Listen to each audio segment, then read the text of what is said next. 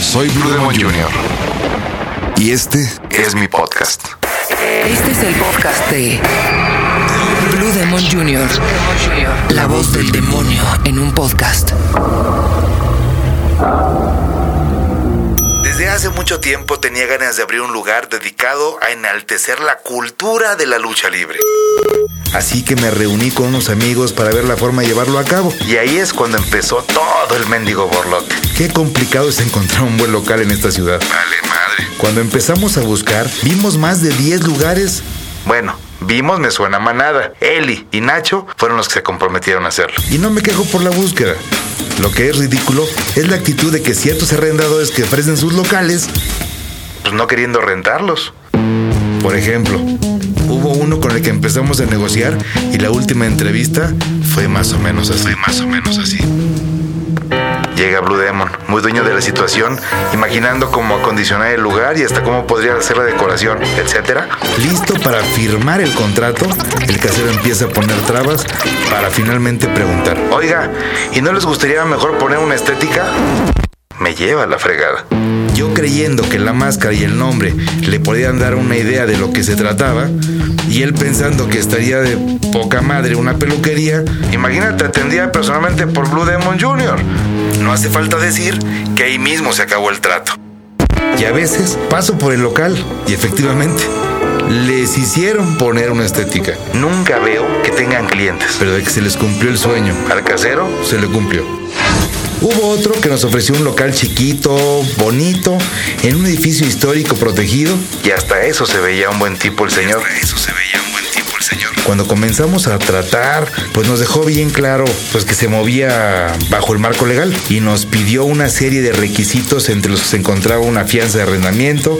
El señor nos pidió que le adelantáramos el depósito para amarrar el local. No le dimos problema y empezamos a gestionar los documentos. No sé si ustedes sepan, pero conseguir una fianza de arrendamiento es un verdadero pedo. En mi caso, me pidieron hasta acta de matrimonio. ¿En serio? Casi, casi se les ocurre pedirme la defunción de mi perro que todavía no nace. Al final nos dimos cuenta que salía más caro el caldo que las albóndigas. Y lo dejamos por la paz. Y le pedimos nuestro dinero al tipo. Al güey le cambió la cara y dijo que nos iba a descontar una parte por haber apartado el local. Le hicimos ver que no había nada firmado, que nunca pusimos un pie en el local y que se estaba saliendo del marco legal. A lo que respondió. Es que la ley tiene un vacío en este caso. Y mi socio reviró enseguida. Me vale madre tu pinche vacío. Me regresas mi lana y chingas a tu madre, güey. Pinche tranza. Ese es mi querido Nachito. Tampoco nos quedamos con ese local. No vayan a creer que el proyecto nació torcido. De hecho, hemos tenido bastante suerte, pero siempre hay broncas que resolver. Afortunadamente, ya encontramos dónde abrir. Y el lugar resultó mejor que todos los vistos. Y poco a poco se va llenando de anécdotas. En una ocasión que estábamos acondicionando, salí a ver cómo iba quedando. En eso, pasaron un par de chavos y alcancé a oír que uno dijo, ¿Ya viste, güey? Es el Blue Demon.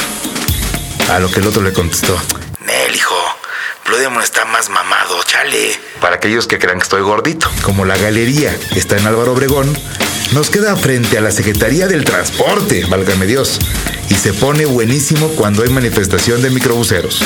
Vemos cómo llegan un chingo de camiones llenos, se bajan y todos hacen su relajo, mientras los líderes que están en sus discursos, los demás están metidos en la galería. Han resultado de los mejores clientes, por cierto. Otro personaje a quien le pusimos la demonia. Le pusimos me huele a manada. Esa fue la pinche Eli y el chacaguás. Resulta que en pleno Álvaro Obregón, justo frente a la galería, vive una teporochita por ocho, lo vendían afuera de las cantinas en la madrugada, cuando los borrachitos salían todos, todos ya bien flameados y se las querían curar, vendían un té. Ese té valía cinco centavos, pero con piquete valía ocho. Entonces decían té por ocho. Dicen los del rumbo que lleva muchos años, que es una señora muy preparada, que habla inglés y toda la cosa. Se desaparece todo el día y regresa en la noche con sus costales.